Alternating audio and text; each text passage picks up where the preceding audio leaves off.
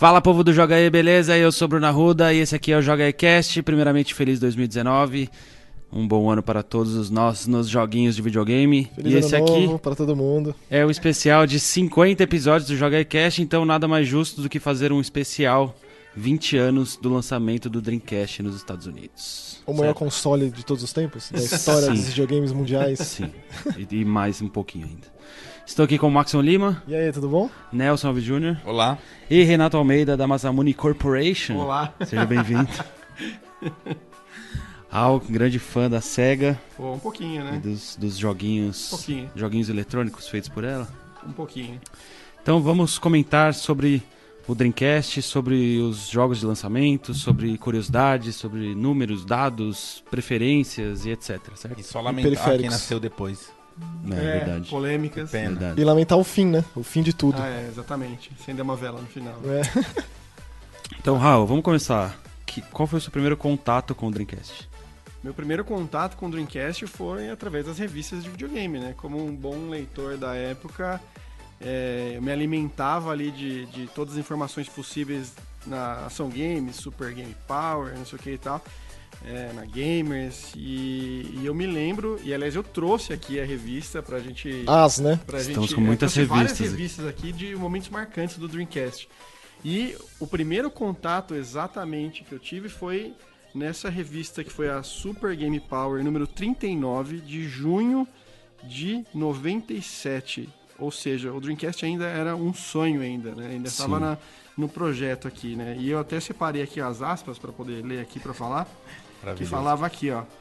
O crescimento do Nintendo 64 no mercado de games está fazendo as empresas se mexerem. Mesmo que ainda com pouca coisa de concreto, Sega e Sony já planejam nova plata- no- novas plataformas. Aí no caso da Sega especificamente, a- dizia assim: a Sega, aliada à Microsoft de Bill Gates, prepara o Black Belt, uma nova máquina de 64 bits.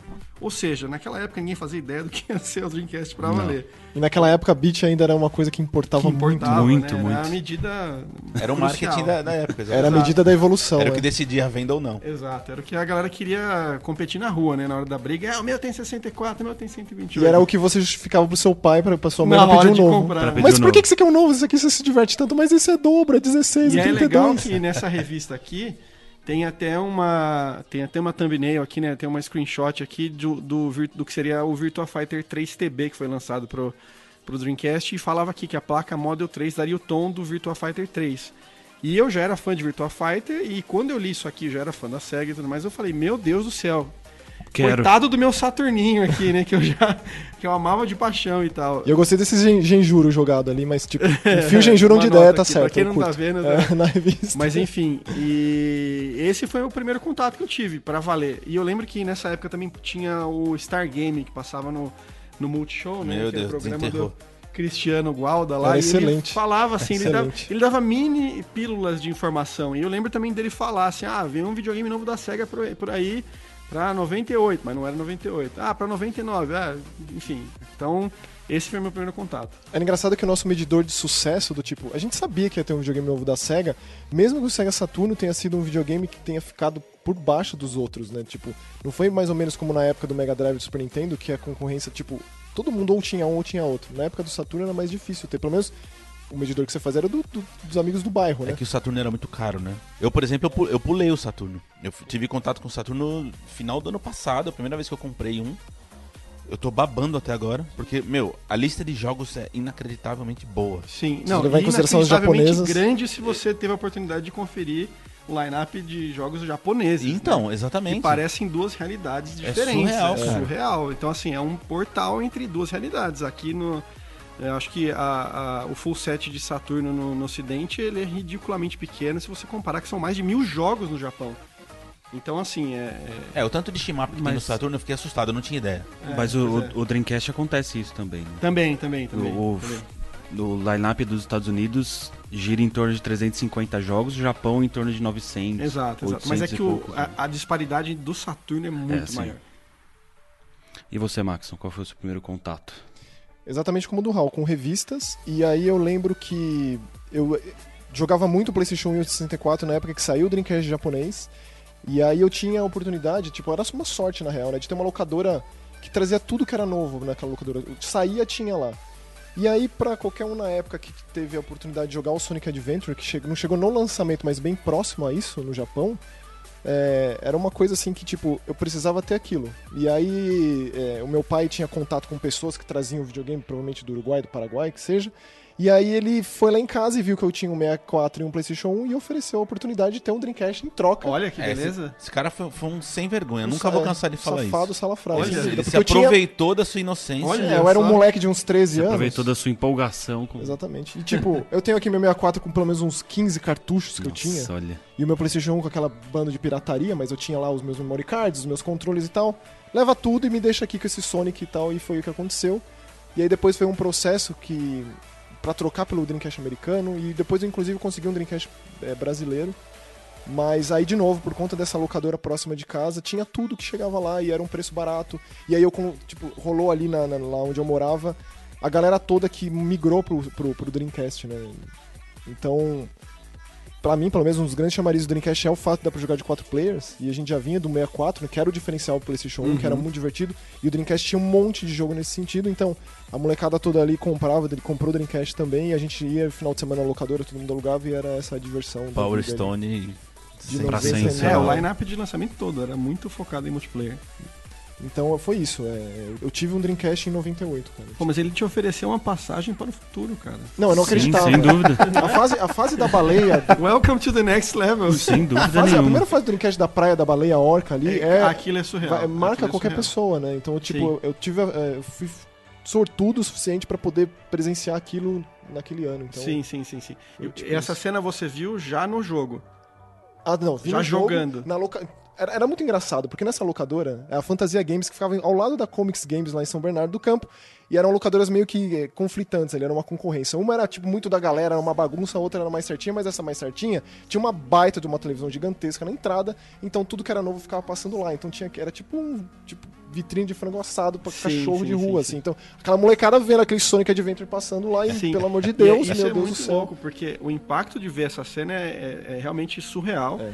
E quando a gente vê na revista, a gente só tem screenshot paradinha ali, por mais bonito que seja a reprodução, você não vai ter o feeling ali, mas é, na minha, na, na minha, na- comigo foi diferente, porque eu vi isso em movimento numa prévia que passou na TV, que foi nesse programa Star Game. Então, eu vi aquilo antes de chegar, e aí eu falei, meu Deus do céu, o que, que é isso? E aí só confirmou que eu queria mais ainda. Pra mim foi tipo um baque quando eu vi pela primeira vez o Resident Evil 1, assim. Sim. Tipo, essas coisas marcam a sua vida. Sim, né? sim, sim, Então sim. foi um desses aí. Meu primeiro contato foi com o Nelson. Eu- pelo menos eu não lembro de nessa época eu ler revista de videogame já. Eu não, não tenho essa memória, mas eu lembro de chegar na locadora, lá onde eu morava em Guarulhos, e aí com Sonic Adventure também. Mas depois eu imaginava que era tipo no mesmo mês você tinha comprado. Não, não, eu demorei. Era essa, era essa a minha. Não. Tanto que o meu, o meu contato inicial com o Dreamcast, na verdade, foi na redação da Ação Games. Né? Quando chegou o, o console. lá. Exatamente. Eu, eu, eu Você chegou a trabalhei. escrever sobre o console antes de pôr as mãos nele? Não, Ah. não. Eu entrei na Ação Games em 99. Ou seja, fui. Hum, né, e a- exatamente. E a redação sempre dava um jeito de conseguir o console, os jogos, né? é, no mínimo perto da janela de lançamento. Então o meu contato inicial foi lá. Mas eu demorei, acho que eu fui comprar em 2000, na verdade. É, eu, eu, eu lembrava de ser. Mas bom, meu- eu lembro perfeitamente do dia que você comprou com Soul Calibur. É. E aí assistindo aquela Que cena é, de que abertura. é outra cena que você senta e, e não sabe o que tá acontecendo, Exato, né? É. Tipo, é, o- é um êxtase completo, assim. Só pega o queixo do chão Exatamente. e É, o Soul Calibur como um jogo de lançamento do 9 do 9 de 99 lá é, é É. quase é, é beiro inacreditável, assim. E aí Sim. Soul Calibur, Virtua Tennis, Ready to Rumble, Power Stone, Sonic, Sim. etc. né? Sim. O, o, o Maxwell tem a data exata do lançamento no Japão, porque o lançamento no Japão aconteceu em 98 e o É, do, do 27. Ocidente. Era a época que os 99. consoles saíam bem antes no Japão, Muito né? Isso, é. Então, vin- pensa, 27 do 11 de 98 no Japão pra 9 do 9 de 99 do It's Thinking. Um, um ano, praticamente. Exato. Exatamente. E uma data simbolicamente marcante, né? Como a Por SEGA da América 199, costumava 90, fazer. é, 199,99, 9 do 9 de 99, o Peter Moore aí, com os É. dois pés no peito, agressivaço como nunca, e deu muito certo, né? Porque compensou o fato do Dreamcast no Japão não ter ido tão bem a longo prazo, porque no lançamento acabaram todos os estoques, eles não conseguiram colocar estoque suficiente. Sempre tinha um problema de peças darem problema, né? E aí é, não ter console suficiente, ou então não ter o jogo, o jogo também dá problema, né? Foi o caso do Dreamcast, como aconteceu com o PlayStation 2 também. Mas nos, nos Estados Unidos foi um sucesso absurdo o lançamento. Sim. E eles, eles Sim. conversaram, e o Peter Moore era um grande entusiasta da SEGA na época do Mega Drive, com aquela postura adolescente, né, bem diferente da concorrência, e eles apostaram muito em MTV, essa coisa Sim, bem sim, de- sim. voltou à SEGA do que era, como também um pedido de desculpas pelos problemas que aconteceram na época do Sega É, ele tava Saturn. surfando a onda ainda de uma SEGA anterior ainda, né? Do, de, de- que veio desde o trabalho do Sonic 2 pro Sonic 3 e Isso. tal, que era aquele negócio do descolado. Até outro dia, só abrir um parênteses rapidinho, eu assisti um programa na íntegra no YouTube de uma ação promocional com Sonic 3 e Knuckles, e em que tinha uma competição na MTV em que eles levavam as pessoas pra dentro da, da- de Alcatraz.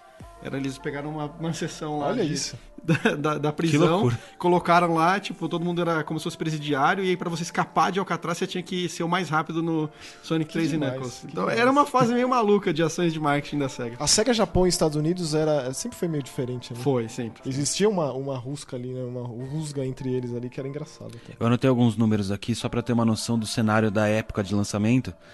É, o 9 do 9 de 99 são 15 meses antes do Play 2 Uhum. e 3 anos antes do GameCube e do Xbox. Uhum. Olha isso, né? Então Tipo, dá, dá pra ver um, um pouco da, da- o quão à frente a SEGA tava. Não, em muitos aspectos, né? Em muitos, Não, não é nem só no lançamento de um console que praticamente colocou um arcade dentro de casa, porque até Sim. então as conversões não eram tão fidedignas. Não, o PlayStation sim, 1 sim. era capenga pra fazer jogo Né? da Capcom do SNK e o Saturno dependia de um acessório, um periférico É, esse extra. foi sempre um grande um grande selling point mesmo, né? O, o que, o que a SEGA gostava de, de vender mesmo é essa coisa de trazer a experiência do arcade pra casa. E o Dreamcast ele simplesmente conseguiu replicar o que as- era arcade perfect mesmo, assim, vários e vários jogos que você tinha essa experiência em casa. Exatamente. E o hardware dele, muito, muito embora tendo estreado 15 meses antes do PS2, tem vários aspectos técnicos ali que se você entrar no detalhe, ele chega a bater de frente com o Play 2. É, É impressionante isso. Veio do pro- dos problemas de desenvolvimento do Sega Saturn, né, que era pra ser o maior console 2D já lançado. Sim. Eles enfiaram uma placa 3D lá que era muito difícil de desenvolvimento. O Dreamcast foi o oposto, completamente amigável. Sim, sim, sim. A exemplo de, por exemplo, outros consoles que vieram pra frente por conta de problemas anteriores, tipo PlayStation 3, PlayStation 4, assim, aprende com os erros nesse Sim. sentido. Foi o que aconteceu e a gente, pelo menos eu, né, foi o primeiro contato que eu tive com nomes de placas que as revistas faziam questão de mencionar o- a, Exato. a placa Naomi. Sim. Então aí você pensava, é, era muito dito isso em revista, né? Tipo, era basicamente a placa Naomi na tua casa, por isso as conversões eram quase automáticas. Sim. Marvel vs Capcom era perfeito. Os jogos desse também acho que foram as duas empresas que mais apoiaram, né? Capcom e SNK, Uhum. rainhas dos arcades com a Sega junto, então era É que atualmente, quando você fala em, em arcade, parece inclusive um negócio arcaico. Porque a molecada, né, essa geração aí, sei lá, de 2000 pra cá, eles não tiveram esse contato com, com, essa, com esse nascimento aí, com, com jogos, meu, Ah, e, tosquíssimos, e, vamos tu- ser muito e honestos. tudo em casa é mais bonito que um arcade você hoje em ia dia. no né? arcade pra babar, cara. Era, Sim. era incrível a experiência de ter um arcade. E hoje você joga coisas no celular muito melhores do que um arcade. né? E o arcade no Brasil praticamente acabou. Sim, sim, sim. Né? O Japão a gente sabe que é um mercado muito aquecido ainda nesse sentido, mas no- aqui no É, acho que Brasil a é última, um ou outro shopping que traz uma Difícil. máquina e tal. Mas acho que a é. última geração que teve alguma coisa ali de hardware equivalente ao que a gente tem em casa é alguns jogos da, da Namco que tem equivalente para PS3 e Xbox Isso. 360. Depois dali acabou. Depois é o que o Nelson falou, acabou. Eu acho que todo mundo aqui tem uma história do tipo. Eu nunca esqueço quando chegou o House of the Dead lá no Shopping Metrópolis, que era a porta de uma próxima da minha Eu casa. lembro de ter visto Sega Rally, por exemplo, no arcade. Sim, sim, e sim. aí quando você vê aquilo rodando na sua casa, Sim.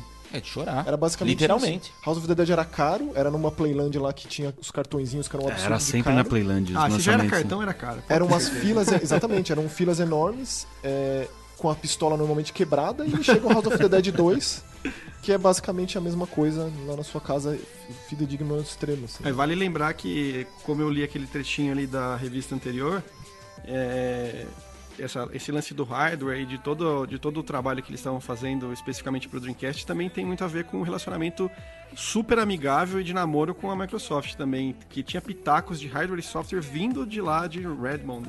É, Redmond? Exatamente. É, Enfim. exatamente. É, vale lembrar porque é bem importante, porque a- até o final do episódio a gente vai mencionar de novo a Microsoft que com certeza. Quando a gente, é quando a gente importantíssimo. tem fala. muita coisa se falar. Eu diria que não, não existiria Xbox se não fosse o Dreamcast. Exato. E, Essa é e- e quando a gente já falou aqui em muitos episódios que o Xbox é o Dreamcast 2, Sim, exato. não é de fanboy. Não, né? não é de fanboy. Eu, inclusive, eu ouvi de funcionários da SEGA essa história já. Então, é assim, eu, eu tenho as comprovações já. É, e se você pega os lançamentos da SEGA pro, Dream, pro Xbox, tem muita coisa que sairia pra Dreamcast, né? Sim, Sem dúvida. exato. Então, Vamos falar do line-up de lançamento, então? então, e isso, é- antes de falar disso, é, é uma coisa que antigamente era, não vou dizer precário, mas videogames saíam com, tipo, um, dois jogos. O Nintendo Ah, 64, por exemplo, era, nos Estados Unidos era Mario 64 Pilot Wings. Aliás, eu, eu comprei o o 64 por conta do Super Mario. Ponto. O, o Super Nintendo também, veio. acho que são dois ou três jogos. Eu né? acho que é o Mario World, o Pilot Wings e F-Zero. o F-Zero. É. Então pensa, essa era o. A gente tava acostumado a isso. Então, não era um problema quando isso acontecia. E, tipo, ter o Mario 64 no lançamento de um console já era o suficiente pra você jogar por meses a Sim. fio. Mas o Dreamcast, de novo, foi diferente, muito diferente também do Dreamcast japonês, né? É, o Dreamcast japonês foram quatro jogos. Então saiu. Eu não conheço todos, tá? Então vocês vocês vão falando aí. Tem um que chama July, que eu não conheço. Também não. O Godzilla Generations, que é famoso. Uhum. O Pen Pen Tricelon, é isso? É, Pen Pen Island. né? São, os- são, é, são esportes de gelo Corrida de barriguinha de pinguim. e Pinguim. dava pra jogar de quatro players. Era bem legal. Era bem legal. É. E o Virtua Fighter bem 3. Aí. Virtua Fighter 3 TB, né? TB, isso. Uma, uma adapta- Se eu não me engano, na época, o Virtua Fighter 3 era o arcade de mais sucesso da SEGA. Considerado um dos maiores sucessos da SEGA de todos os tempos, E a SEGA faz que é sentido já sair. do- Isso. A SEGA que é a rainha dos arcades. Sempre foi, sempre vai ser, sempre será. Tipo, não tem nem o que dizer, né? E aí nos Estados Unidos, um, quase 10 meses depois, 19 jogos saíram. Impressionante. É um troço que não existe hoje em dia. Não existe. Na, na moral. É, De- E a gente falou Real. que, é, antes de começar a gravar, que eram pra ser ainda mais jogos, né? Sim. É, o HAL tá com uma. Tem- uma- tem- uma- tem uma, uma- outra revista aqui que falava que Falava que eram 23, 23 jogos programados pra lançar. Um deles foi adiado porque tinha um recurso de jogo que ia, é, precisava do modem, né? Porque era Slave já Zero. com, Isso. com, com a jogatina online. E o The King of Fighters, que foi adiado por algum outro probleminha. É, e tem- na né? lista tem o Marvel vs Capcom, que não Marvel- saiu no, no lançamento, mas saiu no mesmo mês. E o Speed Devils, Speed que saiu Devils saiu um depois, mês depois. Mas também estava programado pra isso. E aí desses 19 jogos, ó, aqui ó, 1, 2, 3, 4, 5, 6 são lançamentos de fato. Sim. É, lançamentos mundiais, né? Os outros são os lançamentos que acumularam ao longo desses meses. Então, só pra citar alguns exemplos, Sonic Não, tem Adventure, que citar todos. Fala todos os Então- Fala todos os jogos, sério. Então, ó, tudo, que é o- impressionante demais. os lançamentos é o Trick Style, o NFL Blitz 2000, Hydro Thunder, Mortal Kombat Gold, o NFL O 2K, Gold é uma versão melhorada do 4, né? isso, com mais personagens, mais cenários, e o Ready to Rumble. Aliás, essa série 2K vale um adendo daqui a pouco. Vai. Especialmente depois do Game, do, do Game Awards, né? Que deu o prêmio lá pro, pro, pro cabeça do Visual É Concepts, verdade, é que é verdade. essencialmente Verdade. é, a galera dessa época aí. E também, ao mesmo tempo que era uma, uma força do Dreamcast, foi também um dos grandes calcanhares de Aquiles que, tipo, deixou a EA de fora.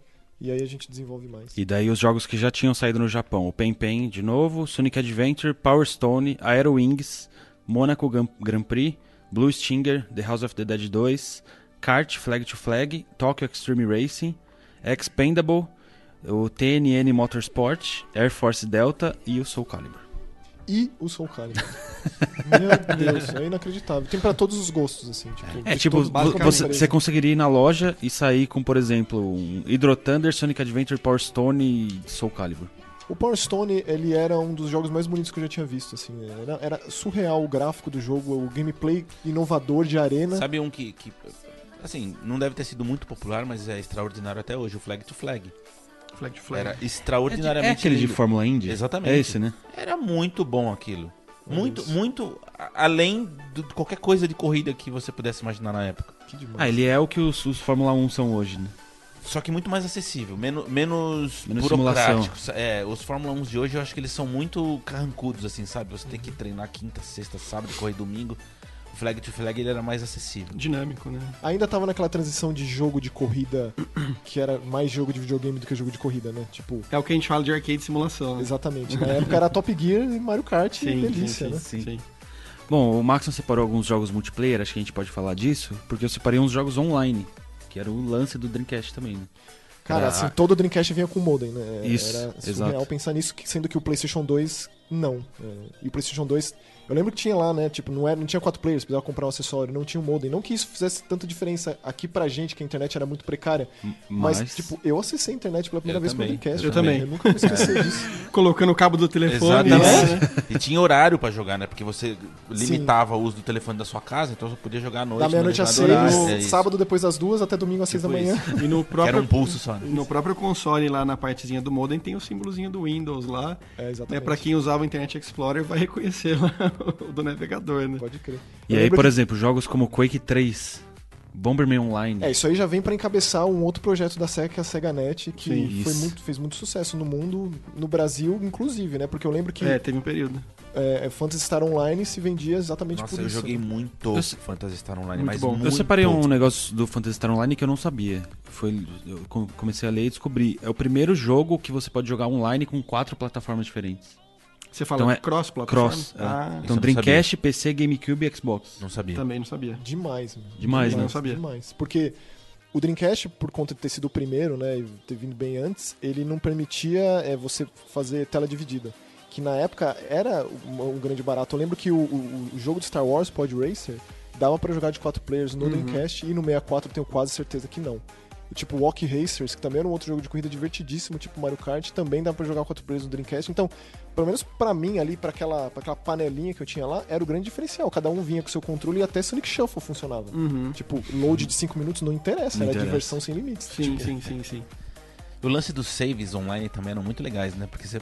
Isso. é, cara, era Tanto- inacreditável pensar que você podia baixar o save de alguém, de qualquer Uhum. jogo que você quisesse. Sei lá, você travou num jogo X lá, ou você queria destravar todos os personagens num jogo de luta, enfim. Sim. Você conectava lá o teu VMU, baixava o save da Sim. pessoa e usava no Tinha teu jogo. tutorial na revista pra fazer isso. Era. Eu sensacional, cara. tutorial.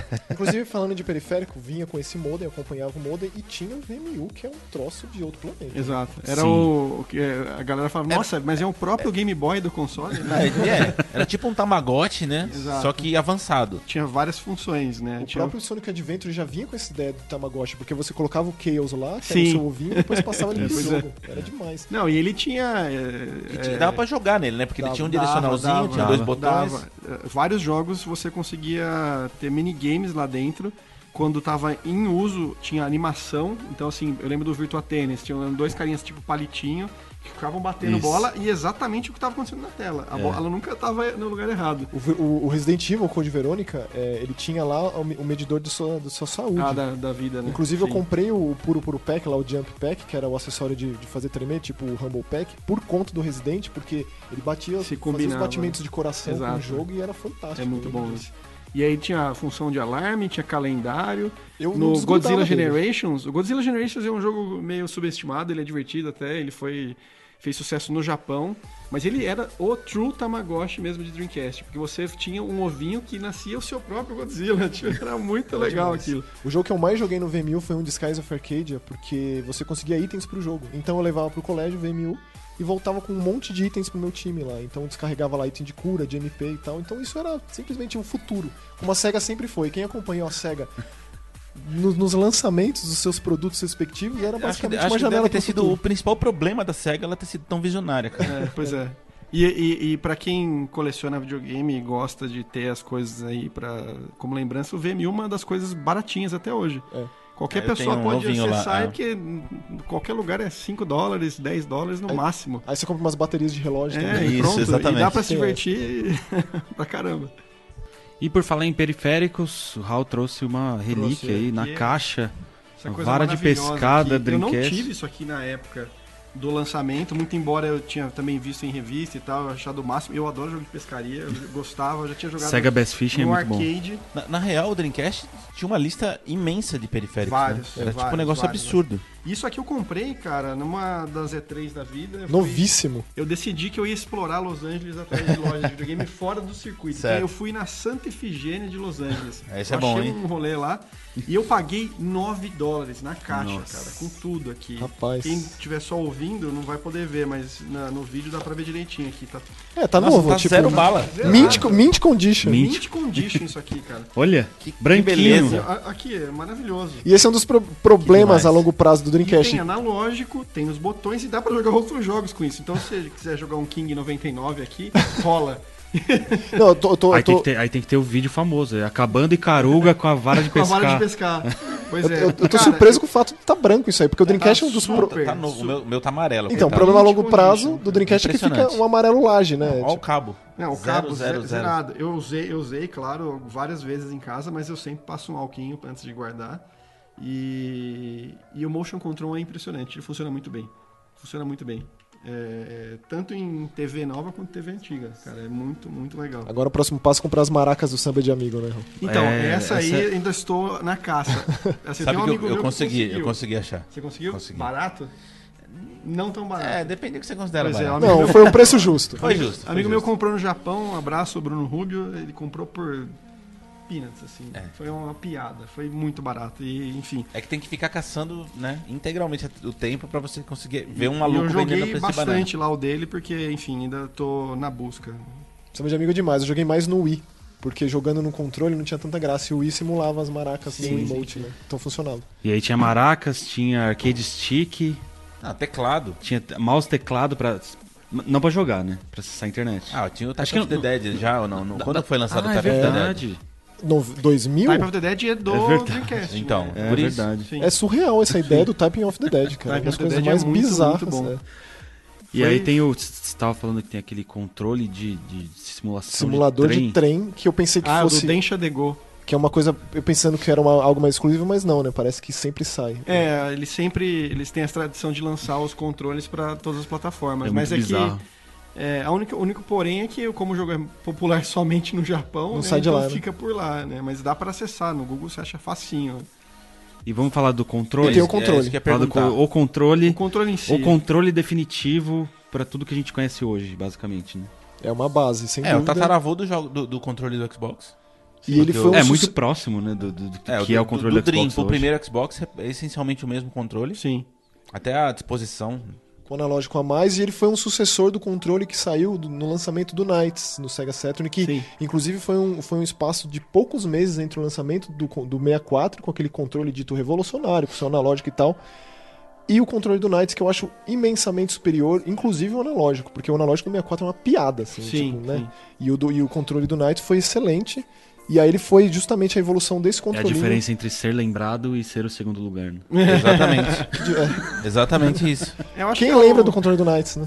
Acho que a, a, a- o- a- a polêmica do controle do Dreamcast, eu acho que é mais por conta da posição do cabo, né? Que as pessoas estranharam no começo. Tem Mas um são encaixe encaixe, né? atrás, Exatamente, então se encaixa você encaixar ele acaba com o E problema. da- mas danificava a longo prazo também o É, então o tem fio. que tomar cuidado. É. Mas assim, o fio pelo menos ele não é tão curto, então dá pra fazer isso com uma, com uma certa folga. Pra quem já teve Neo Geo CD, tipo, sabe É. que é fio curto, cara. Tipo, Exato. E, e para quem nunca pegou o controle do Dreamcast na mão e vê só em foto e tudo mais, ele tem duas posições de VMU. Porque assim, na foto você tá chapado ali, parece que só cabe um ali, mas cabem dois. né? Então Dois. o controle ele é robusto na mão. Ele é largo, né? Então ele, ele cabe bem na mão. E aí tem os gatilhos que você ia comentar também, né? Que é tipo, né, o que a gente tem hoje, a evolução dos gatilhos nasceram lá. Por mais que o Nintendo 64 tenha introduzido o conceito do Z, que era no- em termos de posição certinho, o Dreamcast dava os níveis de profundidade. Não que foi uma coisa revolucionária, porque nível de profundidade existe desde Nintendinho, mas assim, você sentia, né, todos os níveis de pressão diferentes e tal, e funcionava muito, inclusive, que era a maior surpresa pra jogar um jogo de tiro em primeira pessoa, tipo, a diferença de jogar um GoldenEye no controle do 64 e o Quake 3 no controle do Dreamcast era, pelo menos eu me lembro de ser Sim. Dá pra jogar hoje em dia o Quake 3 no Dreamcast, sabe? Você não Um consegue jogar trigger. GoldenEye hoje, por exemplo. Eu Exatamente. tentei e não, não vai. E aí, quando a gente pega a- o, a- o conceito de Xbox como Dreamcast 2 e coloca o controle lado a lado, especialmente a segunda versão do controle, não o Duke Sim, sim. melão lá, é, aí sim fica ainda mais clara a evolução, assim, como foi ali uma, tipo uma gênese de algo fantástico que estaria por vir em muitos outros videogames no futuro. É, eu acho, eu acho legal também que tem alguns jogos de luta que permitem você usar tanto o analógico quanto o direcional em cruz pra pra jogar. Porque o direcional em cruz dele é muito bom pra, Eu adoro, pra se jogar, mas talvez não tão bom quanto outros que viriam depois pra jogo de luta. É, Ele machuca Então, o dedo, porque ele é, bem exato. saliente, ele, assim, ele né? é bem saliente, exato. Mas ele tem um clique bom ali. Você sente assim, você. É gostoso de Isso. jogar. Bom, vamos falar sobre o Dreamcast no Brasil, então? Dreamcast no Brasil. Tectoy, Mais uma vez, né? mais uma, mais uma vez Tectoy, lançou o Dreamcast. E aqui uma, uma curiosidade já. É, o, o Dreamcast foi descontinuado nos Estados Unidos em 2004. Ou seja, durou pouco tempo, né? No Japão só em 2007. E aqui no Brasil até 2006, até que tu ainda estava trazendo e vendendo o Dreamcast. Conteúdo. Uhum. Ch- chegou a mais de 20 mil unidades em pouco menos de 10 meses de lançamento. E aí eu- eles divulgaram um top 5 jogos mais vendidos Ah, no Brasil? no Brasil. Ah, legal. Então, quinto lugar foi o Monaco Grand Prix, quarto lugar Blue Stinger, Blue e aí Stinger. Que é, são surpresa. jogos que sofreram rema- remarcação de preço muito rápido, né? O Blue Stinger especialmente. Eu lembro de ver ele na época de lançamento, custando ali o valor padrão, que não me lembro exatamente quanto era, mas eu lembro dele cair de preço várias vezes. É, mas só me, me mostra como Resident Evil era popular aqui no Brasil. Sim, porque Blue sim, Stinger é basicamente um Resident Evil de canetinha, mais colorido assim. Mas eu tô muito surpreso dele estar nessa lista. o Sonic Shuffle em terceiro. Maravilhoso. Olha isso, Essencial esse jogo. De novo o sucesso do Mario Party, né? Porque Sim, Não, mas esse jogo é essencial, formador de caráter, eu diria. Tem que jogar. O Sonic Adventure 2 em segundo e o Sonic Adventure E não, É, olha, que, é que essencialmente vinha junto com o console também, né? Também. Assim. e É, não ter o Crazy Taxi nessa né? lista é muito estranho, Ah, não? provavelmente tem um no top 10. Cara, Qual? Tipo, o Crazy, Crazy Taxi. Ah, Crazy Taxi. aham. Eu, bom, Tipo um Code Verônica no top será? 15. Será? Bom, espero que sim. É, vale lembrar aí, já falando de Brasil, né? tá- Eu comentei aqui que nas revistas o, o primeiro jogo a ter um preview um pouco mais profundo. A gente sabe que nas revistas a gente tinha dificuldade do pessoal elaborar muito assunto, né? Mas foi o. Não foi o Sonic Adventure o primeiro jogo a aparecer em preview um pouco maior aqui. É, eu trouxe aqui a revista, foi o D2. Que o D2? Max adora, né? Maxon? Amo de paixão, amo inclu- inclusive o Kenji Eno, que é o, fun- Aqui, o- o fundador, o cabeça da Warp. Foi ele o que batizou o Dreamcast, que inclusive a SEGA no Japão abriu pra pra uma concorrência, assim, né? Recebeu 5 mil sugestões de nome e foi escolhido o nome é, dado pelo Kenji Eno, que é o diretor do NM0, que é o diretor do D, de Saturno, depois saiu de Playstation, e do D2, que é um jogo difícil de achar. Eu gosto do fato que o texto é Eu não tô tipo acreditando, cara. dois tipo, parágrafos no máximo. É, porque na Nossa, verdade aqui eles dava pra escrever num celular. Eu né? acho demais. Sim, sim. É porque os previews, eles não eram necessariamente pra falar dos jogos que iam lançar aqui. Eles falavam do mercado global. Então, Sim, como sim. O, o Dreamcast ia sair em 98 lá no Japão, e o line-up é totalmente diferente do que saiu aqui, Uhum. eles falaram, claro, do D2. Era um jogo que tava com expectativa lá, até pela, pela carreira e currículo dele, né? Então, ele tinha uma Aí, parceria Maxon. forte com, com a SEGA, o, o NM0, que inclusive é o, é o primeiro trabalho do, do, do Fumito Ueda, foi NM0. Então ele foi funcionário do Kenji Eno, que é o pai, tipo, batizou o Dreamcast e trouxe esse jogo, que é um dos jogos mais bizarros da biblioteca digo, tão bizarro do Dreamcast. E Nossa. falando em batizar o Dreamcast, vamos falar dos, dos Vamos, nomes vamos falar que, dos nomes. que não Ah, é, foram. os projetos, Deixa né? eu só citar uma, uma partezinha aqui desse texto que é muito boa. As imagens são claras e detalhadas. O jogo é um adventure com ação com cenas grotescas, lembrando o estilo de Resident Evil. Cara, esse jogo é assim, era um jogo em terceira pessoa de terror. Eu lembro que você. A ideia da, da, da Warp era fazer com que todos os jogos fossem protagonizados por essa. como se fosse uma atriz virtual. Ah, sim, sim. O NM0, o D1 e o D2 eram da Laura. Laura Parton. E aí ela tá num avião e um, tipo, um meteorito faz com que o avião caia, ela cai na- numa região gelada. O jogo é terceira pessoa, o combate é em primeira pessoa com direito a XP e passar de nível, assim. E eu lembro que tem um, um puzzle difícil que você tem que tocar piano. Porque uma mulher. Mais uma, um de piano. É, tipo Mist, assim, você tem que tocar um piano, porque, se eu não me engano, uma mulher com uma máscara que ela foi deformada pede pra que você toque. É um jogo extremamente bizarro. e, e aí a curiosidade, tipo, a pirataria foi muito forte do Dreamcast aqui no Brasil, né? Inclusive, um dos diferenciais é que não precisava dos chips de destravamento. Ele tinha lá o CDzinho safado de rena e você. Nossa, a Reninha. Você lembra a Rena? que Da. Alegria? Eu tenho até hoje esse CD. CD de Eu boot devia ter famoso. trazido. Que E tinha um self-boot que vinha com a rena inclusa, né? E, tipo, a gente sempre perguntava, tem a rena já? E tem a versão de Natal, né? Que ela era o Rudolph. Pode crer. porque foi vendido depois. A galera, sério, a galera vendia depois. No- Natal de no- 2000, eu acho. Começou a vender, se você desse o boot, era reninha com o chapeuzinho Olha e o isso. nariz vermelho. E o D2 não tinha pirata. Eu- até onde eu sei, É não um existe. É. Será que 20 anos daqui daqui 20 anos a gente vai olhar pra hoje e vai falar, pô, olha esses jogos, que legal. Red Dead 2. Com a cara que a gente olha um D, assim. é, um tipo D. Call of Duty Black Ops 4, será? Que do Eu acho tipo que vai ser diferente. D2, na mesma, na mesma sessão de Samurai Spirit 2, Tomb Raider, Si- Siphon Filter, É, ele- Cool ele- Borders. Ele parece de novo o futuro, né? Lado a lado é um Tomb Raider 3 aí, olha, tipo, compara essa screenshot Sim, aqui sim, sim. com a É. do, né? Olha, é muita Pois é. diferença. Né? É, a gente tava falando dos nomes aqui, né? E aí tem uma outra revista aqui que eu trouxe, que é uma Super Game Power. E que é um escrita pelo próprio chefe, né? Então, né, é um artigo bem especial em que ele fala que ele está recapitulando a história dos games até chegar uh, na, na, geração 128 bits e ele fala aqui dos nomes da, do Dreamcast, né? Que eram os, os nomes de projeto. Então, ele cita o Black Belt, que em referência ao jogo de Master System que foi adaptado do Fist of North Star, né, do uhum. Hokuto no Ken, mas que fez sucesso nos Estados Unidos. Dural, que era o segundo nome de trabalho, que é, é inspirado na chefe do Virtua Fighter, né, que é uma grande personagem da, da história, e Katana, que é, enfim, referência à lâmina, né, à, espada. Console mais afiado já Console mais né? afiado, exatamente. Não perigoso, né? Max, vamos para a sessão de nomes importantes que não podemos deixar de falar? Tá, é, de novo, né? O multiplayer do Dreamcast era uma coisa assim de outro planeta. Ele tinha jogos absurdamente incríveis inesquecíveis e que só dá para jogar lá até hoje. Por exemplo, talvez o jogo que eu tenho mais jogado na minha vida, que é Power Stone 2. É, Power Stone 2, ele, o conceito do Power Stone 1, né, que vem daquele, daquela ideia de arena e de pegar itens, um jogo de luta mais divertido, mais assim descompromissado, digamos, e aí colocou quatro players em arenas maiores ainda, com modificações de cenário e aquelas transformações com as pedras. Inclusive, Hideaki Tsuno, o cara que está fazendo Devil May Cry 5, é o grande cara por trás de Power Stone, que a gente espera, pelo menos eu desde sempre, né, um Power Stone. Eu lembro quando saiu o Power Stone Collection de PSP, todo mundo, será que vai ser um Power Stone novo, sei lá.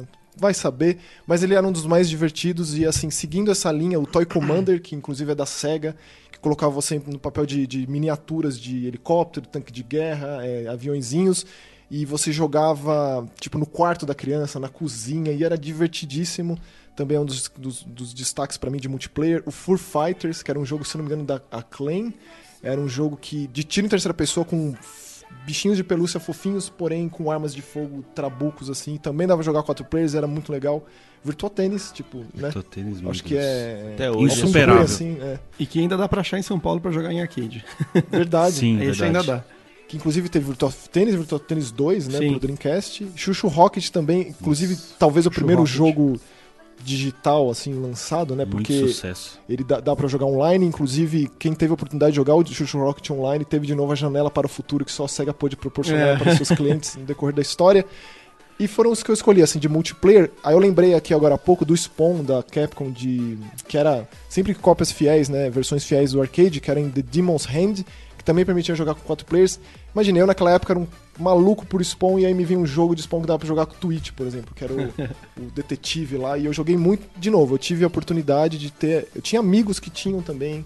Então, assim, tudo isso foi divertido demais por conta de ter esses amigos que também gostavam e jogavam comigo. Senão, certamente o Dreamcast não teria essa mesma esse mesmo encanto para mim que teve. E um que eu jogava bastante também com outras pessoas, não necessariamente com quatro pessoas ao mesmo tempo, mas né, no, no multiplayer para dois era o Red to Rumble Box. Nossa, nossa era, era muito legal, assim, o estilo carica caricato assim dos personagens, enfim, é, trazer Narrador. trazer o lance da comédia para um jogo de boxe, né? É, é, um negócio que marcou bastante. E na locadora que eu alugava lá em Ribeirão Bonito, era o que, que mais saía. É? Um dos mais que um dos mais saía. Tinha que reservar muito antecipadamente Esse tinha que né? chegar antes lá, cara, é. aquele feriadão assim, que ah, vou pegar para devolver nesse esquece, já era.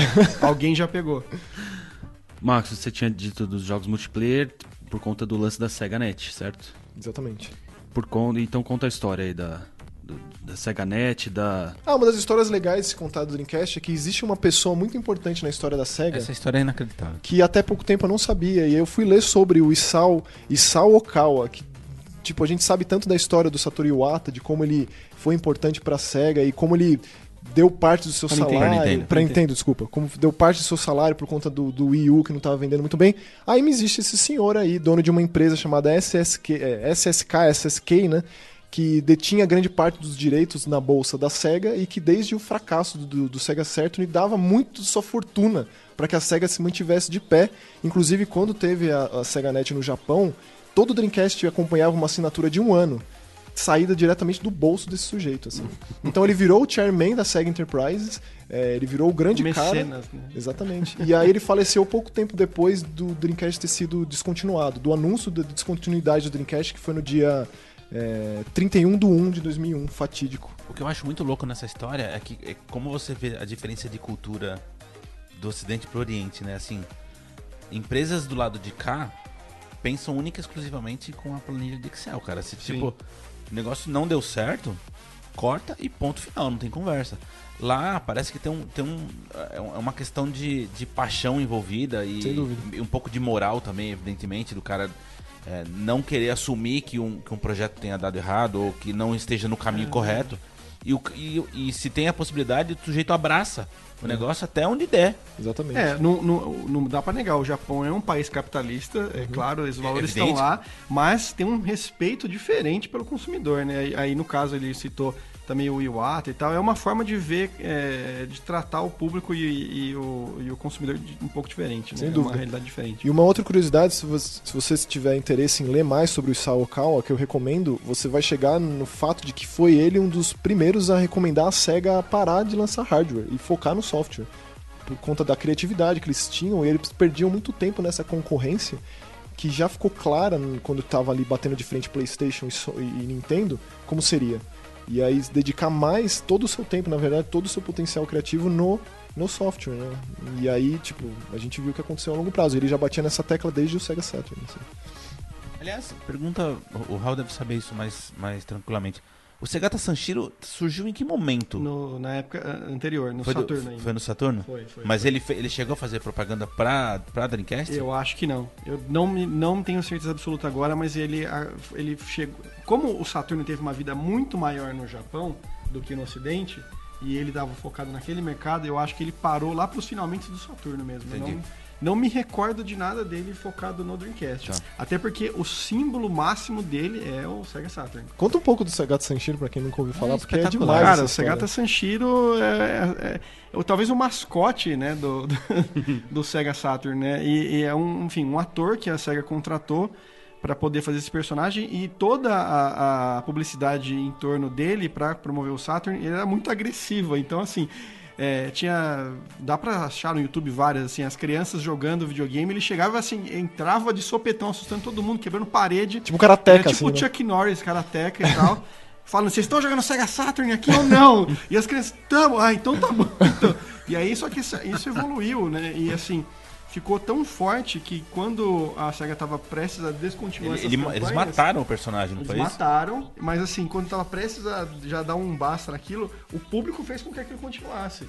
Né, mas realmente ele morre e tudo mais. Então, e aí tem fanart incrível na internet do velório dele, tipo os personagens, o Sonic chorando, ajoelhado assim, a Amy consolando ele assim, tipo com e, e, e o legado dele ficou, porque ele apareceu em, em jogos como, por exemplo, o Project Cross Zone 2. Ele tá lá no time da SEGA. Você 3DS, consegue jogar né? com ele, pro 3DS. E, enfim, é, é uma coisa que surgiu como uma campanha de marketing, mas que foi abraçada pelo público E ganhou vida própria, né? ganhou vida própria e ontem, por curiosidade, eu tava vendo um, um jogo feito por fã de corrida, que é tipo um Mario Kart, é, com personagens da SEGA, e aí ontem um cara lançou um mod de Sega Sanshiro, e aí tipo, tava no Reddit lá assim, os likes, assim, colocou o tópico lá pra cima, porque é um personagem que a Popular, galera né? ama. E hoje em dia, quem tem curiosidade, ele tá fazendo muita comercial de Nissin Lamen lá no Japão. É aquele, aquele, aquele UFO, né, que parece um disco voador grandão, ele apareceu recentemente. E aí voltou, todo mundo falou, oh, Segata Sanshiro, Segata Sanshiro. E tem o hino dele, tem a musiquinha Tem, e não, tal. é completo é, o pacote. Cara, é, é um universo próprio, assim, um universo próprio. E ele, ele é muito mascote mesmo, assim, de, de Sega Saturn, né? E tem referência a ele, inclusive no, no desenho animado lá da, da, da SEGA. Não sei se vocês já Não. assistiram. Não. Tem um anime maravilhoso, assim, obrigação. Desliga depois aqui, vai baixar e vai assistir isso aqui, porque não tem lugar nenhum pra, pra assistir em vias oficiais, então tem que ser assim. Que é o Sega Hard Girls. Que, Nunca ouvi Nunca falar. ouvi disso. cara, a, a gente acabar aqui, a gente vai assistir o primeiro episódio juntos aqui, então, porque é um anime de acho que 13 episódios de 10 minutos que mostra as mascotes da SEGA, que é a Mega Drive, a Sega Saturn e a Dreamcast, que são três personificações Meu Deus, que maravilha! que vão pra escola pra aprender sobre a SEGA e, tipo, pra- Nossa. é uma Gente, escola da já SEGA. Quero, eu quero. Cara, é maravilhoso, é maravilhoso. E aí eles fazem menção a isso. E mostra o primeiro mascote da SEGA, aquele coelhinho, manja aquele Sei. coelhinho. É, ele é o professor da escola da SEGA. Meu e aí ele Deus. vai ensinando. E aí, tipo, elas entram dentro dos jogos pra aprender. Então entra dentro do Virtua Fighter, loucura. entra dentro do Virtual Gente. On. Cara, é maravilhoso. eu me alonguei aqui porque Não, é não, muito ótimo. empolgante, cara. É Excelente. muito empolgante. E na internet hoje tem várias é, estátuas para vender das mascotes e tudo mais. E, e, é engraçado que a Dreamcast, e aí voltando para a pauta do, do, do programa, é, são três, né? A Mega Drive, a Saturn e a Dreamcast. A Mega Drive, ela é super, super estudiosa, super séria, não sei o que e tal. Ela tem uma figura mais, é, mais fechadona, assim, não sei o que, tá sempre com os livros na mão. A Sega, a Sega Dreamcast, da Sega, Sega Saturn, ela é mais despojada, mais descoladinha, não sei o que e tal. E a Sega Dreamcast é a mais inocente. Mas é a mais que quer trazer ideias novas, é a mais maluquinha, sabe? Que legal. Então, assim, de um certo. Eles cara, colocaram são três características- aparelhos de videogame que têm personalidade, cara. E por, por mais bizarro que isso possa parecer, é perfeito o jeito que eles fizeram a personificação do- de, de três produtos. E é assim, é apaixonante, é viciante, é apaixonante assistir esse desenho. Bom, antes de finalizar, quero saber os jogos preferidos de cada um. Maxon. Olha, o jogo da minha vida tá nesse console. Assim, Shenmue, ele é o meu jogo favorito da minha vida, então está nesse console. E eu lembro que o Resident Evil Code Verônica, ele saiu no mês do meu aniversário no Dreamcast, que foi um, tipo, mãe, mãe, mãe", e aí rolou. Então acho que são os meus dois favoritos disparado. Apesar de ter o Maken X, tipo, né, tem o Icaruga, eu fiz uma anotei aqui, tipo, e jogos extremamente é, undergrounds, tipo You Bleed. E o fato de eu amar Seaman, mesmo sem nunca ter jogado. Mas eu sei que eu vou amar e eu sei que um dia eu vou jogar esse jogo por O conta do... Shenmue ou o Shengmu? Né? A gente trouxe, eu trouxe uma Cê- revista Não, aqui. por favor. É não, não, demais. não essa daqui, uma outra revista que eu trouxe aqui, que no preview eles falavam que o Yu Suzuki estava trabalhando. Você pode não conhecer e o Você Suzuki, pode não né? conhecer o Suzuki, mas jogou algum jogo dele, falava a matéria, e falava que ele estava trabalhando num jogo que era tão grande que precisaria de três meses para zerar, que tinha mais de 600 personagens, com dezenas e centenas de horas de vozes gravadas, e que se chamava Shengmu. Shengemu. Telefone sem fio. Inclusive, nessa época já tinha eu- o discurso de que você conhece Shigeru Miyamoto, mas e o Suzuki? É, Desde é. essa época, Sim, né? Tipo, pois é. Por falar em Yu Suzuki, só uma história muito breve. É, Descobri sem querer um livro chamado Yu Suzuki Works. Você já deve ouvir falar desse livro, que só saiu no Japão. Uhum. Sim, Tô sim, atrás sim, dele, feito um louco. Pois bem, veio um disco com alguns jogos que nunca tinham sido lançados no console. Inclusive o Power Drift, que eu fui descobrir também Sim. depois que foi lançado no Saturno, mas não tem no Dreamcast. É, no Cara, Japão também. Esse livro custa um rim. Eu tô ligado. Um rim. Então, assim, se você tiver um rim sobrando, tem dois mesmo. Compre. Um, um não tá sobrando por É, nada. eu acho que é igual aquele da SNK também, o Black Black Series. É. É, nossa, cara, é uma fortuna. Você vai na, na- nas lojas de usado lá no Yahoo Auction, é Bom, assim, deixa um Eu, carro. eu tô eternamente com uma aba aberta Tentando- em busca desse. em busca, né? você vai um conseguir dia- esse leilão, você vai um ganhar. Eu né? consigo. um dia Boa, eu consigo. boa. E aí o Maxon falou do Shenmue, eu trouxe aqui, pra quem estiver vendo a versão em vídeo, Que lindo esse capa. dessa capa maravilhosa que foi o Detonado, que é uma porcaria o Detonado, não ajuda em nada, mas que é linda, é uma capa muito é? marcante, cara. É a edição número 72 da Super Game Power de, deixa eu ver aqui, março Março de 2000. de 2000. Eu acho que quem Então- nunca, quem nunca tem- tinha ouvido falar antes, bate o olho nisso e se interessa, porque Se né? interessa, exato. E tem aqui, quer ver, ó, ó, vou, tem as aspas do Marcelo Kamikaze. Ele fala aqui, ó, o game foi criado por Yu Suzuki, que fez muitos jogos famosos da SEGA, entre eles OutRun e Hang-On. A ideia de Suzuki era transmitir toda a agonia e pesar de Ryo durante o jogo, e ele conseguiu. Shenmue é intenso e demorado. Não que o game seja longo, ao contrário. O lance é que Suzuki levou a sério essa história de jogo em tempo real, e algumas das tarefas que você tem de cumprir durante o game só podem ser realizadas à noite ou depois do almoço. O conceito de- de interatividade também foi levado ao extremo. Dá pra mexer em quase tudo no jogo, inclusive cenários, vasculhar tudo que tem por aí, ficar de olho em alimentos, olhar itens importantes. Que eu sempre retorno no- no tema que o Maxon bate na tecla, eu acho espetacular. Nunca ninguém vai abrir mão de dizer que Shemui é o primeiro mundo aberto. Nunca, né? porque foi um fracasso comercial. a Rockstar vai continuar Nunca, o David esse, Cage- esse título. Isso, o David Cage vai falar que nunca jogou Shenmue, É. é, os dois irmãos Hauser nunca ouviram o falar de Shenmue. De, de noite também, né? É, nunca ninguém ouviu falar de Shenmue, tipo, Shenmue, tipo, né? E deram nota máxima na aqui- revista. É. E aqui deram nota máxima pra revista, e aí eles chamam o Yu Suzuki de o mago da SEGA. Que não Perfeito. é nenhum É, e é exagero. real, Que né? não é nenhum exagero. isso, ó. Perfeito. né? É, Nelson, seus jogos preferidos. Nossa, são muitos, mas eu vou, eu vou É, resumir. tenta, tenta resumir nos, Tá. nos três aí, vai. Bom, Virtua Tênis eu acho que é, é provavelmente o melhor jogo de tênis, ou pelo menos o que eu mais joguei na vida. E tem apelo pra quem não Eu tem o menor muito, hein? interesse pelo esporte. Tipo, eu que joguei Exatamente. Ah, muito porque também. Ele é o gameplay é demais. né? Aí tem o Metropolis Street Racer, que inclusive eu tava conversando com o Maxon ontem, é o jogo que deu início à série PGR no Xbox. Né? Sim. Proto Que é PGR. da Rockstar esse jogo? O Metropolis Street Não, não é o Midnight. Não, não, o ah, da é o Rockstar é Midnight, Midnight Club. É verdade, é. tá certo, tá certo, confundi. É daquela Bizarre Creations que foi comprado pela Activision só pra falir. Sei, sei, sei. E, cara, eu vou ficar nos de corrida. É difícil não falar de Daytona USA, porque era extremamente maravilhoso no console. Isso aí eu e o Suzuki abraçando o Nagoshi. Mas tem um, especificamente, que eu, eu lembro de ter jogado muito e, e eu amo esse jogo até hoje, que é o Test Drive Le Mans, que é possivelmente um dos melhores jogos de corrida já feitos. Ponto. E certamente é, é- tá entre, sei lá, os dois ou três melhores do Dreamcast facilmente. Era muito bom. Ele continuava sendo um arcade, mas a gente já tava querendo se transformar num jogo mais realista, sabe? Era muito divertido aquilo. E esse- eu lembro que o impacto visual na época foi nível Soul Calibur. Continua, né? Os jogos, tipo o Ferrari do Yu Suzuki, era surreal. Nossa, muito Sim, bom. muito os bom. jogos de corrida ainda sempre são os mais bonitos, assim, dentre os mais, né? Eu diria que são esses. Daria pra continuar a lista aí e tal, mas deixa quieto. E você, Raul?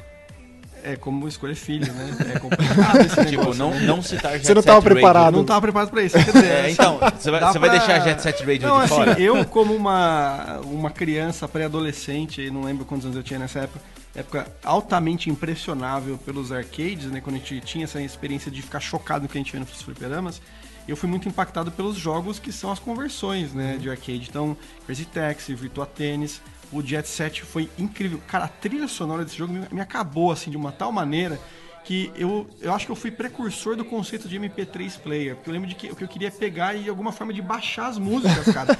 eu, assim, eu ficava pensando naquilo dia e noite, cara, como é que eu como, como será que- possível, Como né? é que eu consegui pegar as músicas desse jogo pra eu ouvir comigo, porque eu tinha um Discman naquela época, né? E eu queria tipo as músicas do jogo e eu queria eu, eu sonhava em baixar a música e não sabia. Foi assim que você Sabe? descobriu o conceito de OST, porque quando eu descobri isso, cara, um mundo de possibilidades Mais ou menos, assim. né? Mais ou menos.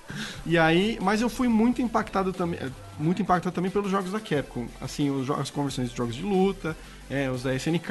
A gente tava falando tudo que. Todos esses jogos que a gente jogava no arcade, parece que tinha uma versão definitiva no console, assim, que vinha depois. Eles davam os últimos tratos, os últimos tapas ali.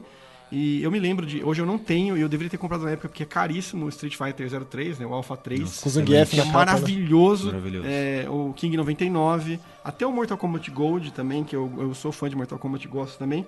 Mas, cara, é Shenmue, Sonic Adventure, Sonic Adventure 2 O são, dois é- assim, uma outra escala, cara. Pra mim é, é, é- é- tá num outro patamar, assim. Então, é difícil, não é fácil. Não é fácil. Não dá, Mas, meu, né? tipo, Não na verdade não dá. Porque é se você for maravilhoso. esquecer de algum. É maravilhoso só de Sabe o que é pensar. muito curioso? Isso também é recente, né? É, eu fui descobrir sem querer que eu, eu até falei pra vocês num outro podcast. Eu, eu tenho um Dreamcast de cada região. Descobri isso do nada, tá? Tem um Dreamcast azulzinho? Tem- eu só não tenho europeu ainda. Já que já que vou completar, vou, vou comprar também. Precisa comprar o preto também. Eu tenho eu tenho Sports Edition. né? o Dreamcast tá ligado até hoje. Tipo, é um dos consoles que tá ligado na minha casa, tá lá no meu quarto, na, na- na televisão, ligado num cabo VGA. Até hoje é esse videogame é muito bonito. Muito. Muito. Então, assim, se alguém tiver curiosidade, pô, perdeu a chance, não teve a chance de jogar na época. Eu, eu não sou muito fã de emulador, eu não acho que é a mesma experiência. É, também acho. Não é igual. Eu, eu, eu gosto de jogar na plataforma de fato. Então, se alguém tiver curiosidade, pô, a gente despertou esse, esse, essa infância em você aí, cara, você consegue encontrar Dreamcast no Mercado Livre a preço de banana, de verdade. Sim, Tem Dreamcast de tipo 300 reais, 250 reais, fácil. sim, sim, sim. Cabo VGA não custa caro também. Sim, tipo, sim, é sim. na faixa de É, o- 40, 50 O reais no máximo. isso que o, que o Nelson tá falando, né? o cabo que vem com o console é o cabo RCA, o tradicional Exatamente. áudio, áudio e vídeo lá, o amarelinho, vermelhinho e branco. O Mas o cabo VGA, ele eleva o seu jogo pra um outro patamar. Não, eu É porque, na- garanto é porque que é na- nas, que nas. TVs atuais a- o, o cabo que vem junto maravilhoso. é, É um susto Ele- quando você Exato, vai de um exato. cabo pro outro. E aí eu vou deixar uma dica também pra você que tá ouvindo ou assistindo. É, tem uma galera extremamente freak aqui no Brasil de, de lance de cabos e como Eu faço deixar parte. Frame Mas master. crocâncias. fa- fazer Abraço, o- Fabão. Exatamente. Exato. A galera do RGB Inside, se você procurar no Facebook RGB Inside, você vai achar o podcast deles que eles fazem, não sei se é quinzenal. Quinzenal, é quinzenal. É extremamente Tem, tem, técnico. eles têm um, um medium que tem uns artigos É. É. que, É. mesmo que você não entenda uma palavra É, do não- que tá não ali, é- não lê é porque é não legal. é o tipo de discussão que a gente faz aqui. Aqui é Exato, uma discussão um pouco mais apaixonada. A deles é uma discussão extremamente, é, puramente Técnica. Mas técnica. visando o melhor. Exatamente. Sim. Não A é, melhor experiência. não Visando é a crocância dos negócio. pixels. Na verdade, é uma proposta de ensinar quem tá afim de aprender sobre Isso. esse, esse Até universo. melhor qualidade de imagem Então possível. é muito legal, eles falam de Frame Master, que é um equipamento para fazer conversão de equipamentos antigos, enfim.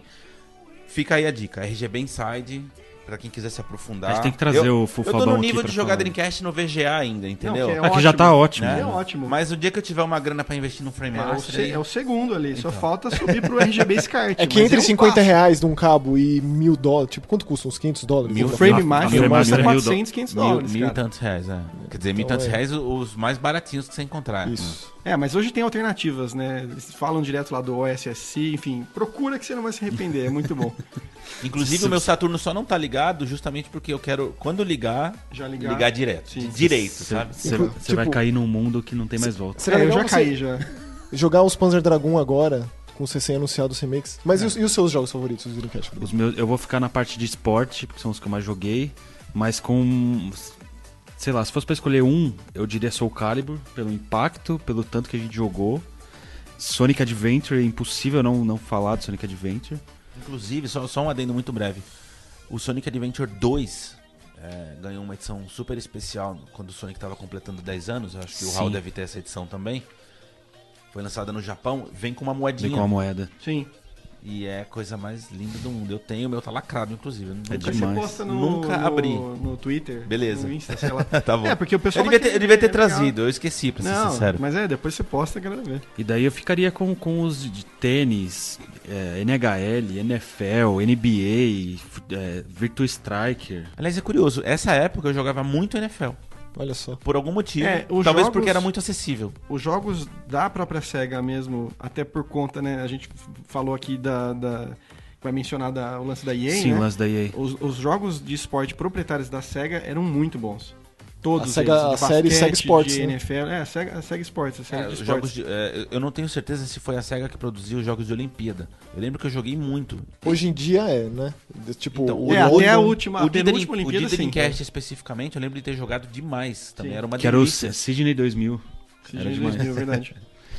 Bom, e fui pra falar do- desse boicote da EA. É, então, ele recentemente teve, é, no, no- no Game Awards, é, foi ovacionado um dos cabeças do Visual Concepts, né, que é justamente a SEGA Sports nessa época. Sim. A SEGA tinha acabado de comprar esse estúdio dedicado a jogos de esporte, e aí por isso mesmo não teve o apoio da EA, que na época era a maior third party que tinha.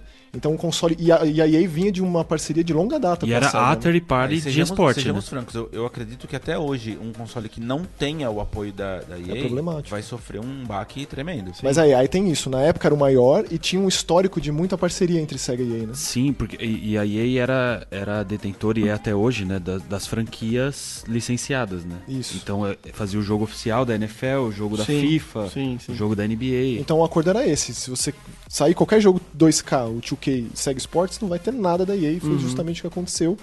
Não a que. gente sabe que nos Estados Unidos especificamente isso é um baque tremendo. Mas assim, se você pega a lista dos jogos mais vendidos nos Estados Unidos, são os jogos de esporte da série do- da, da, da 2K e isso deixou esse legado, né? Pro E o 2K legado hoje em dia. foi, foi longe, porque tem grandes jogos que marcaram dessa série no GameCube. Exatamente. Tem jogos de basquete que marcaram, tem muita gente que, Verdade. nintendista mesmo, que raiz que vai falar que gosta de jogo de esporte e do seu 2K. Dessa época, né? E, e tem um- uma história curiosa é, sobre, é, sobre essa época, que o, quando eles lançaram o, o 2K2, que a gente falou, né? O É. 2K1, Isso. não O lembro É, o o, NBA, nome 2K, agora. o NBA 2K2. O 2K2, ele, a SEGA sofreu um processo é, milionário da Nike por conta de um comercial. Né? A equipe de, de publicidade, quando fez o comercial do, do, do jogo, se inspirou, né? Ou se inspirou num, num comercial que era um comercial da Nike de anos atrás. E acharam que acho que aquilo é Se puder um copy-paste, vamos ah, que vamos. Assim, é mais do que um conceito, né? Assim, a ideia tá lá, toda lá. E adaptaram coisas aqui, coisas ali.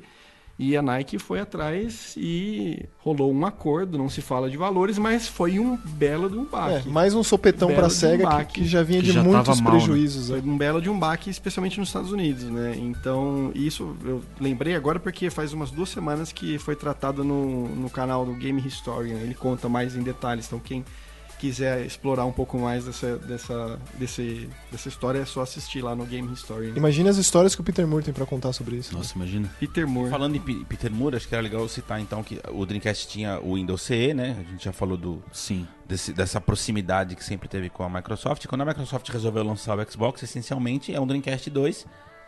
O Dreamcast já estava descontinuado quando chegou o, Dream- o Xbox. Eu acho que, eu acho que é- quem teve a, a experiência do Dreamcast na época, naturalmente migrou pro Xbox, porque o apoio da SEGA foi maciço, Foi.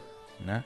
O- Os grandes jogos do primeiro Xbox são da SEGA. Não, e, dúvida. e tem. Aí eu, tô, aí eu já vou entrar num território que é já contando histórias já de, vivência própria. São as melhores histórias. É, eu trabalhei muitos anos com o pessoal da SEGA, tive muita proximidade, são, mais, são 10 anos aí trabalhando com eles, indo e vindo em vários determinados pontos, e eu conversei com funcionários de lá da SEGA, e essas histórias, assim, ninguém ainda, não, ninguém ainda contou oficialmente num livro nem nada disso, mas é, esses rumores são verdadeiros. É real. Não é negado essa Não é história. negado, não é negado. Assim, é, quando ah, o Dreamcast já estava ali no- no- numa- na, na- na fase é, final, indo para os finalmente, a SEGA ainda estava trabalhando num novo projeto de console. Então tem coisas internas, tem trabalhos internos de projeto para um Dreamcast 2 sim. E aí eu acho que o que foi, essa passada de bastão foi justamente nisso, sabe? Nessa troca de, de ideias e de, de, de como passar esse legado para frente. Eu acho que com relação amistosa e super produtiva com a Microsoft, isso deve ter, ó, tá aqui. Não, e também, Dá sequência. também né? entra em conta aquela história que você falou de a SEGA nunca teve tanto lucro. Nunca, é, com- desde o com- Saturno. Então, e a, e a Microsoft com grana pra investir em hardware Exato. e a fim de comprar essa briga de entrar no Ah, mercado. assim, o- sim. o, o Xbox tem tudo aquilo que o Dreamcast previamente ofereceu pro público. Então, por Uhum. exemplo, o lance do acesso à internet. Quatro players. Quatro players. Era Quatro- importante quatro na jogadores. época. O controle é essencialmente o mesmo, Sim, sim, convenhamos. sim, sim. É só uma, uma mudança de geração. Fizeram Inclusive, uma os dois- readaptação ali, Os mas é o mesmo os controle. dois slots. Exatamente, dois Não, é slots muito- pra, pra save. Verdade, tem Pra isso, quem, né? Pra quem consegue colocar todo esse negócio de guerra de consoles de lado e consegue apreciar o que, que é a história do videogame, é muito lindo você ver hoje, tipo, o que existe de live, na live, na live, na Xbox Live, pra ver de onde veio isso, cara. Que é lá de Exatamente. trás com esses serviços de Sega Net, Sega Net. entendeu? É um, é um negócio maravilhoso. É, é muito legal de, de, de ver. Concordo. Na Então, verdade, vem lá de trás da fita do Bradesco no Mega é, Drive. Telebradesco Residência. pois é. Propaganda do Bill Gates, né? Meu Deus. Pode crer. E aí, Nelson, cita alguns jogos que você vem na sua na cabeça assim que a Sega te- trouxe pro, pro primeiro Xbox. Jet Set Radio Future, que pra mim ai- ainda é. Eu, eu vou dizer que é o melhor jogo do primeiro Xbox, porque é o jogo que eu mais amo. Ah, é um dos meus Até preferidos. hoje eu sou viúvo desse, desse jogo, de fato. A trilha sonora é, é ridícula. É ridi- não, não tem outro, outro nome assim pra dizer, pra descrever. Tão boa que é aquela trilha. Tipo, É, muito boa. Você escuta hoje aquela trilha, ela ainda é boa. Ela ainda é Atemporal. empolgante. É não importa demais. se você conhece ou não o jogo. Eu acho que Sim, quando, sim, sim, quando, sim, sim. quando a trilha consegue ser atemporal desse É. jeito, é porque ela é genial. Sim, sim. Bom, se não É. fosse o Shenmue 2, eu concordaria com você. assim. Ah, cara, Panzer eu- Dragoon, Panzer Dragon Dragon Horta. Horta. que é extraordinário. E tem uma, tem uma lista. Gun Valkyrie, por exemplo, que é Valkyrie. exclusivo. Valkyrie. Que é um jogo. É é um jogo muito cega. Acho que as pessoas que não tiveram a chance de jogar Eu nunca joguei. um grande jogo. Nunca Porque joguei. ele consegue usar tudo aquilo que o console tem pra oferecer. É típico da SEGA, Você sabe? já tá na retro esse? Não. Não. E, e acho que não nunca entrou. estará. Agora me deu viu? vontade. Eu Agora. acho que só o Panzer Dragon por enquanto, De viu? você controlar Ah, é o, verdade. É, a o Jet Set. Radio não tá também. Não, Jet Set é campanha e campanha, gente. Vamos lá. Não, mas vai entrar, você vai ver. É, eu, eu ficaria nesses. E Toad o Hero Crazy 3. Taxi 3, que assim, é, é 3. bom, mas não é tão bom quanto os primeiros. Sim, sim, sim. O Toad Hero 3, né, que é o Toad Hero 3D, que era de Dreamcast, inclusive. Todos esses, né? O Shenmue 2 chegou É, a sair pra Dreamcast no Japão, a na Europa. parar e depois o projeto continuou pra outra plataforma. Mas tá com o selinho lá, todos, inclusive. Only on Xbox. O. Sega, o Sega GT 2000, que inclusive tem aquela... que é bem bom. Sega é GT bem é bom. 2002. 2002? 2002. Aí vem aquela Que edição vinha, Jet tem a edição 7. com o. Jet Set e, E eu, como sou um doente mental, eu tenho o Jet Set normal, que é uma caixa maravilhosa, tipo, Ah, eu, toda, tenho, eu tenho essas duas também. toda brilhante, maravilhosa, e a versão com Esse Sega GT GT é um dos melhores jogos de corrida. É- que é bem Era- Sim, é bom é, é demais. é um arcade, É bom demais. né? É um arcade, bom mas- mas é um demais. arcade Sega. Era pra entendeu? bater de frente com o Gran Turismo, como o Forza passou a ser depois, né? É É. bom demais esse jogo. É, tipo. Tinha e lá, né? visualmente falando, era um desbunde. Nossa, ele é lindo. Raul, você trouxe umas caixinhas Eu trouxe. aí como É, curiosidade. curiosidade só pra mostrar aqui os padrões da- dos diferentes territórios, né? Então, esse aqui já veio um pouco mais pra frente, mas aqui, quer ver, ó? Esse aqui é uma caixinha brasileira da Tectoy, né? Do Sonic Adventure. Então aqui texto em português e tudo mais. Tem o símbolo pequenininho. tinham- Tem lá, é. É, o símbolo pequenininho. E aí o laranja era uma cor que eles trabalhavam. E era é, claramente Muito inspirado semelhante do japonês, do né? Japão, né? Esse É. aqui é a caixinha do Dynamite Decker próximo. 2, né? O Dynamite Cop 2. Então era super próximo aqui, né? Dá pra, acho que dá pra ver. E aí, o mais diferentão mesmo era o padrão europeu, que ia pro lado do azul, que também era o que estampava o logo no console, né? Sim. Então, esse azulzinho clarinho, que é bem bonito também, mas é um padrão de caixinha É diferente. só para os já. colecionadores terem É, mais trabalho. né? Exato. Eu tenho o Sega Rally 2 em todas as versões. é um, eu sou retardado mental, igual você falou. Eu tenho o Sega Rally 2 brasileiro, americano, japonês e europeu. E aí aqui, depois, um pouco mais pra frente, o laranjinha foi caindo em desuso e foi ficando padronizado com o branco mesmo nessa lateralzinha aqui. E aí, um pouco mais pra frente, as, as edições é, hits, né? Os quando já tá relançando. é, aqui no caso da SEGA, para os títulos próprios, né, para os first party, eles chamaram de All Stars. Então teve Virtual Tennis, teve Jet Set, teve Sonic. o Sonic. É demais que o aqui Sega é Bass Fishing o, é o Sega All-Star. Bass Fishing. Mas é legal porque é em preto, É demais. né? É, nessa fase, preta. a fase final do Dreamcast, a caixa do console era preta, ao contrário da laranja e branca Sim, original. mudou também. E tinha um, tinha um planeta, assim, era uma coisa Exato. com controle, e aí o preto acompanhava na caixinha. E- E o Isso. Bruno comentou do- da versão preta do console, que, Que era, era Sega 2K, Sports, inclusive. é. Era Sega Sports, exato. Aquele, aquele preto translúcido, né? também. Exato. É. Pra quem gosta de variações de console, de controle, é, eu recomendo muito entrar no, no, no site, no Sega Retro, acho que é segaretro.org. Sim, é muito Você entra na aba lá, você pira, cara. Tem, E, vai, e vai babando. E, né? e é legal que recentemente eu tava, eu tava pesquisando lá sobre isso, que eu fiz uma participação lá na- nas revistas da, da, da Old Gamer, na, naquela coleção, pra escrever sobre Saturno. Só que eu caí na aba de Dreamcast e eu vi que eles começaram a, a- a colocar lá na, uma aba de custom mods. Assim, mas assim, mods pra valer, assim, perfeitos. Então, pra quem gosta, dá uma olhada lá que você vai pirar. Tem um do Jet Set que você morre se você ver. É melhor eu não olhar, então. Bom, antes de finalizar, temos uma novidade para o ano de 2019, que teremos um quadro, alguns quadros, né? Ao longo do Isso. ano a gente vai acrescentando e vocês vão comentando com a gente, ver o que vocês gostam, o que vocês não gostam, a gente vai mudando. Mas quadro de recomendamos agora será fixo no Joga E e você fica com ele agora. Esse quadro nada mais é do que aqueles programas de recomendamos que vocês gostam, sempre comentam sobre e a gente traz jogos que a gente está jogando atualmente, não necessariamente lançamentos, Lembrando que, o, que o, o programa de recomendações não será extinto. É que isso aqui é a recomendação curtinha. Isso.